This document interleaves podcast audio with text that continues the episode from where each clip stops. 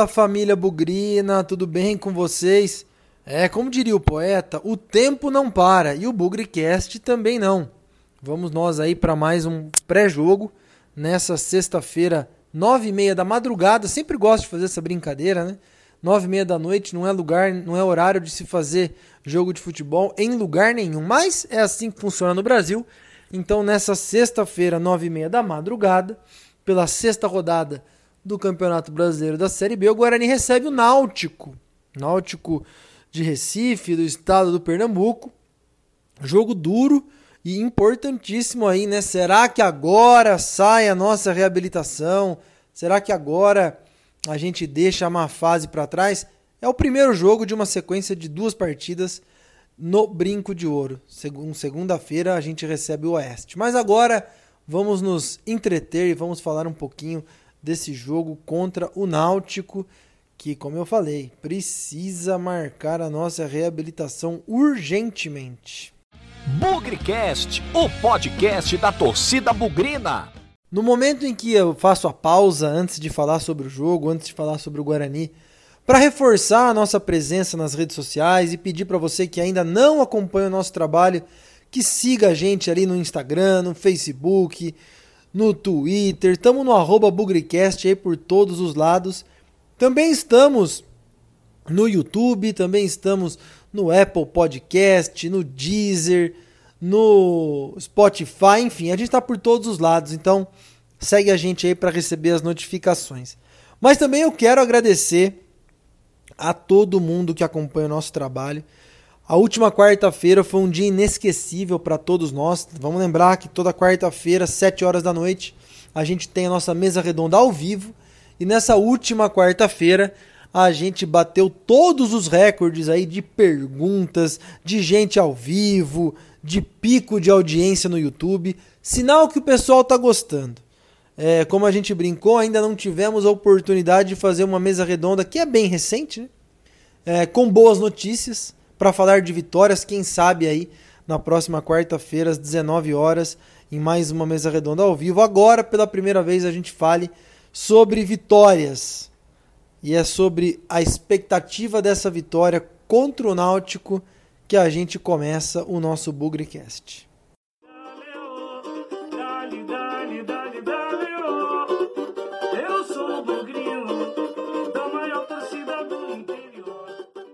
Se tem uma coisa que essa sequência maluca de jogos da Série B, a cada três dias aí o Guarani entra em campo, se tem uma coisa positiva nisso tudo é a possibilidade do Guarani se reabilitar. Claro que são cinco jogos já disputados, uma vitória somente, quatro derrotas. Mas a verdade é que a gente teve aí algumas chances de reabilitação, desperdiçamos quase todas elas. Né? A única oportunidade que a gente teve foi naquele jogo contra o Botafogo, única oportunidade que a gente aproveitou. E talvez seja com esse espírito de aproveitar a oportunidade que o Guarani deve entrar em campo contra o Náutico mais tarde no Brinco de Ouro. Não só com esse espírito, né? mas também com aquele senso de urgência, aquela aquela luzinha piscando de é preciso se reabilitar de forma urgente. Tudo isso porque a atuação do Guarani lá em Chapecó, um time completamente desorganizado, uma formação tática que a gente nunca viu, zagueiro de lateral esquerdo, três atacantes, um meio desprotegido, enfim. E mesmo com essa desorganização, ainda tivemos dois pênaltis que fizemos o favor de desperdiçar lá em Chapecó. Então, talvez não desse para ter vencido lá em Chapecó, mas oportunidade para empatar um jogo totalmente perdido no primeiro tempo, um time completamente desorganizado, a gente teve não pode reclamar. Vamos ver como vai ser contra o Náutico. Já falei sobre essa questão de entrar com senso de urgência. É, o jogo tem 90 minutos. E eu faço esse alerta aqui porque parece que o Guarani no último jogo em casa é, contra o Paraná jogou 45 e achou que estava tudo resolvido. Né? Então não vamos nos empolgar, mas também não vamos nos decepcionar com os primeiros 45 minutos contra o Náutico e vamos lembrar que uma partida tem 90 minutos. Por falar em 90 minutos, como será que vai ser a escalação do Guarani para esse jogo? Já vi aqui alguns comentários nas redes sociais que o Guarani deve enfim voltar para o 4-4-2. E isso para mim já é uma primeira grande notícia. Carpini também precisa pôr um pouco do pezinho no chão. Falamos sobre isso na mesa redonda, né? Talvez reconhecer as limitações do time, ter um pouco mais de pé no chão e deixar o futebol extremamente ofensivo e bonito para depois. Agora a gente precisa de resultado, agora a gente precisa de vitória. Aparentemente, o goleiro continua sendo Rafael Pinho. Na lateral direito, Pablo. A dupla de zaga continua sendo o Valber e o Didi. E a primeira novidade na lateral esquerda, com o Bidu voltando à posição. Ninguém entendeu como é que o Valber foi para lateral esquerda, o Romércio foi para a zaga, enfim. Contra a Chapecoense foi uma bagunça inteira. Como eu falei do 4-4-2, expectativa do meio de campo aí com o David. Parece que com o Eduardo Persson, o Crispim e o Giovani. É, nessa semana veio a notícia aí que o Lucas Abreu já está recuperado aí do problema é, clínico que ele teve. Talvez ainda sem ritmo para ser titular, mas é um jogador aí que no, naquele futebol antes da paralisação, por mais que muita gente ainda tenha alguma restrição com ele, ele foi fundamental para dar um pouco de estruturação para o meio de campo do Guarani. Vamos ver se com essa formação aí, Crispim, Giovanni, Persson e David, as coisas ficam um pouco mais no lugar. Quem não vai poder jogar nesse meio é o Igor Henrique, um cara que naturalmente teria vaga entre os titulares, mas conseguiu um cartão vermelho desnecessário lá em Chapecó e desfalca o time por suspensão. Lá na frente, a repetição da dupla Rafael Costa e Júnior Todinho. Todinho que ficou meio manchado aí pelo pênalti perdido lá em Chapecó, até de certa forma displicente. Mas essa dupla de zaga aí é importante para recuperar, quem sabe, né? Eles jogaram juntos esse quadrado aí, Crispim, Giovanni, Rafael Costa e Todinho. Fizeram muito sucesso na primeira parte do Paulistão. Quem sabe aí seja uma alternativa para o Guarani se reencontrar em campo. Aliás, do meio para frente, todo mundo já jogou junto naquela época boa do Paulista. Então, quem sabe esse entrosamento, esse um pouco de astral, ajude a fazer o Guarani se encontrar em campo. Tem uma questão muito importante aí, que é a confiança dos jogadores extremamente abalada, extremamente aí sentida pelos resultados dos últimos jogos, mas quem sabe o entrosamento possa ser fundamental. Vamos torcer bastante. O Carpini sabe que está apesar da, da diretoria dizer que não, sabe que está num momento difícil, porque não pode estar balançando no cargo. Alguns jogadores também podem estar tá com uma situação é, a ponto de comprometer o futuro deles no time. Estou falando aqui especificamente do Pablo, que não tem ido bem. Estou falando também do próprio Persson, que já saiu, já voltou, já saiu, já voltou. Giovani, que também perdeu um pênalti na rodada passada. Enfim, tem muita gente aí longe do que já jogou esse ano. Então, no momento em que os resultados não vêm, esses caras aí que abram o olho. Jogo duro, Náutico vem aí um resultado de 3 a 3 em casa. Tava ganhando de 2 a 0, tomou a virada do Juventude, conseguiu empatar um adversário complicado. Gilson Kleina de técnico, vai querer se fechar, tentar sair no contra-ataque. Vem desfalcado de alguns jogadores aí importantes. Mas independente de qualquer coisa, a gente precisa ganhar, a gente precisa fazer. No 1 a 0 aquela goleada La Carpini já é suficiente para, se Deus quiser, marcar a nossa recuperação no campeonato.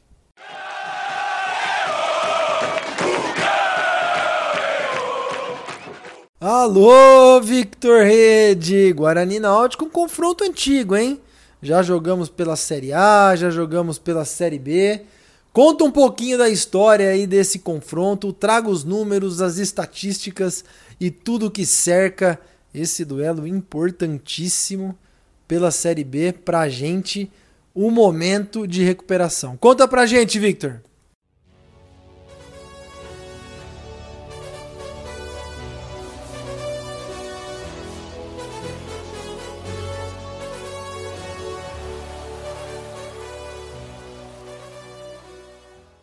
Fala Pezão, fala galera do Bugrecast. Aqui quem tá falando é o Victor Rede. Eu tô sempre aí trazendo curiosidades, dados estatísticas dos confrontos do Guarani nesse Campeonato Brasileiro Série B 2020. E o adversário da vez é o Náutico, equipe lá do Nordeste de Pernambuco, onde o Guarani já enfrentou algumas vezes por Série B e Série A. Mas hoje aqui, como vocês estão acostumados, vamos falar só dos confrontos por Série B. O primeiro confronto entre essas equipes no Brinco de Ouro foi em 2005 e naquela oportunidade vencemos de 1 a 0 com gol do Jonas aos 44 do segundo tempo. Mas eu quero contar para vocês aqui uma história um pouco de coincidência que tem a ver com o último jogo do Guarani nessa Série B agora de 2020. Que nesse jogo, quando a partida estava 0 a 0, Alexandre Sales do Guarani perdeu dois pênaltis. Isso mesmo. O primeiro ele bateu, o goleiro defendeu, só que o juiz mandou voltar, alegando que o goleiro tinha se adiantado. O mesmo Alexandre Sales bateu o segundo pênalti e o goleiro defendeu novamente. Então é um pouco de coincidência é, em relação ao desastre da última segunda-feira lá em Chapecó. Já a última vez desse confronto foi bem recente, foi no ano de 2017, aqui no Brinco de Ouro, como que é o foco, né? Como vocês sabem, falando dos jogos aqui em Campinas. É, e o Guarani venceu por 2 a 1 E naquela tarde e noite de junho, eu lembro que estava bem frio, eu fui nesse jogo. O Fumagalli fez os dois gols e os dois de pênalti naquela tarde e noite. E com essa vitória de 2 a 1 o Guarani era líder do Campeonato Brasileiro da Série B 2017. Ao longo da história por Série B foram nove jogos, com três vitórias do Guarani, um empate e cinco derrotas. Já os artilheiros desse confronto são três: Jonas, Marcelo Macedo e Fumagalli, todos com dois gols. Eu espero que vocês tenham gostado. Um grande abraço e até a próxima! Galera, vamos agora com a palavra do Thiago Matheus, torcedor do Náutico, responsável pela conta Timbu Blog no Twitter, cara que tá sempre ali compartilhando o conteúdo do Náutico, seu time do coração, e vai contar pra gente aí um pouco das expectativas do Náutico para esse jogo, para a temporada 2020, enfim, vai dar um pouquinho aí do ponto de vista do nosso adversário. Thiago, vamos lá, muito obrigado pela sua participação. Conta pra gente aí o que, que o Náutico tá planejando para essa partida.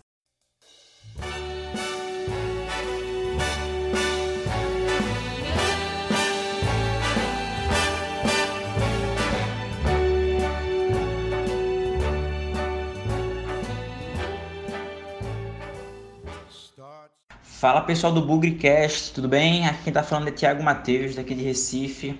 Eu vim falar aqui um pouquinho para vocês sobre o Náutico aí, próximo aniversário do Guarani. Basicamente, o Náutico começou aí 2020 com a expectativa lá em cima, né? Já que subiu para a Série B e conquistou o primeiro título nacional aí no ano 2019. Porém, em 2020 ele começou nada empolgante para a torcida, né? No Pernambucano e na Copa do Nordeste, campanhas bem mais ou menos. Na Copa do Brasil fez seu melhor jogo do ano contra o Botafogo, mas foi eliminado nos pênaltis em casa. Então ali a paciência da torcida acabou com o Dalpozo técnico por sorte, se é que a gente pode, se é que podemos chamar assim, né? Veio a pandemia e o que segurou ele no cargo.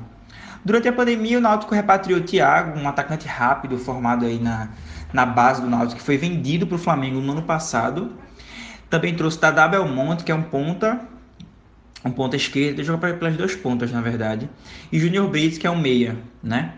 É, nenhum dos reforços, na, na real, empolgou. Dalpozo não conseguia mais extrair nada do time é, na volta da pandemia, é, depois da pandemia, foi eliminado da Copa do Nordeste, é, levando uma goleada do Bahia de quatro gols.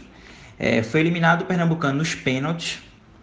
Então, é, hoje o Náutico tem, pré, tem peças ofensivas extremamente perigosas. É um meio, de, um meio ali de muita qualidade, com Jorge Henrique, um jogador experiente, conhecido nacionalmente, e Jean Carlos, que está que tá sendo sondado por times da Série A e do exterior. A bronca, na verdade, do time é lá atrás, né? Com muitas lesões, suspensões, o sistema defensivo do Náutico não passa segurança para nenhum alvirrubro. Então, como eu falei, depois da, da volta da pandemia, Náutico foi eliminado da Copa do Nordeste e do Pernambucano, nos pênaltis no Pernambucano, né, para o Santa Cruz, o que culminou aí com a decisão da, é, com a demissão da Oposo. Veio o Gilson Kleina, treinador experiente aí em Série B, com acho que dois ou três acessos no currículo, que foi de aprovação quase total da torcida. Ele está indo agora para o seu segundo jogo, né? A, a, palavra de ordem no momento é ajeitar a bagunça que, que Dalpozo deixou. O primeiro jogo foi mais para conhecer, né? A equipe até começou bem o jogo, fez dois gols logo de cara, mas acabou levando a virada e conseguiu empate, ficou 3 a 3 um jogo bem bem conturbado, na verdade, esse primeiro jogo de Kleina. Mas foi mais para ele conhecer a equipe e nos treinos durante a semana ele já está promovendo aí é, algumas, algumas mudanças, né? No último treino, o ele promoveu umas mudanças que foi a entrada de mais um volante no lugar de um atacante. Então, depois de muito tempo, o Náutico deve jogar aí num 4-4-2 clássicos com dois jogadores na contenção e Jorge Henrique e Jean Carlos aí é, criando as jogadas para os atacantes. Sobre os desfalques, basicamente a gente tem o goleiro Jefferson, que ele levou uma pancada no último jogo é, e vai estar tá fora. Camutanga, zagueiro, ele foi expulso, num lance até infantil do último jogo ele foi expulso. E que ex-atacante que está lesionado.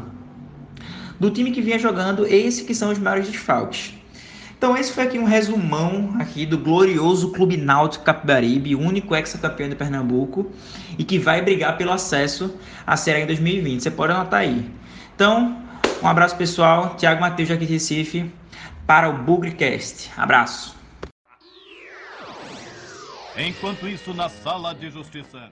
Já encerrando aqui esse Bugrecast pré-jogo, Guarani Náutico. É, na semana, nessa semana que acabou de acabar, o Carpini completou um ano à frente do Guarani como treinador.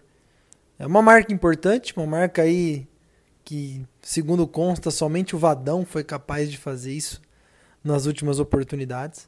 Mas a verdade é que talvez esse, sendo bem repetitivo aqui no assunto, seja o momento de maior pressão do Carpini e que eu acho que se equipara àquele momento quando ele assumiu. Só que com a diferença que talvez ali naquele momento em que ele assumiu contra o América Mineiro, no finalzinho do primeiro turno da Série B do ano passado, o Guarani em último lugar com 13 pontos, talvez ali ele tivesse muito menos a perder e muito menos expectativa também, né?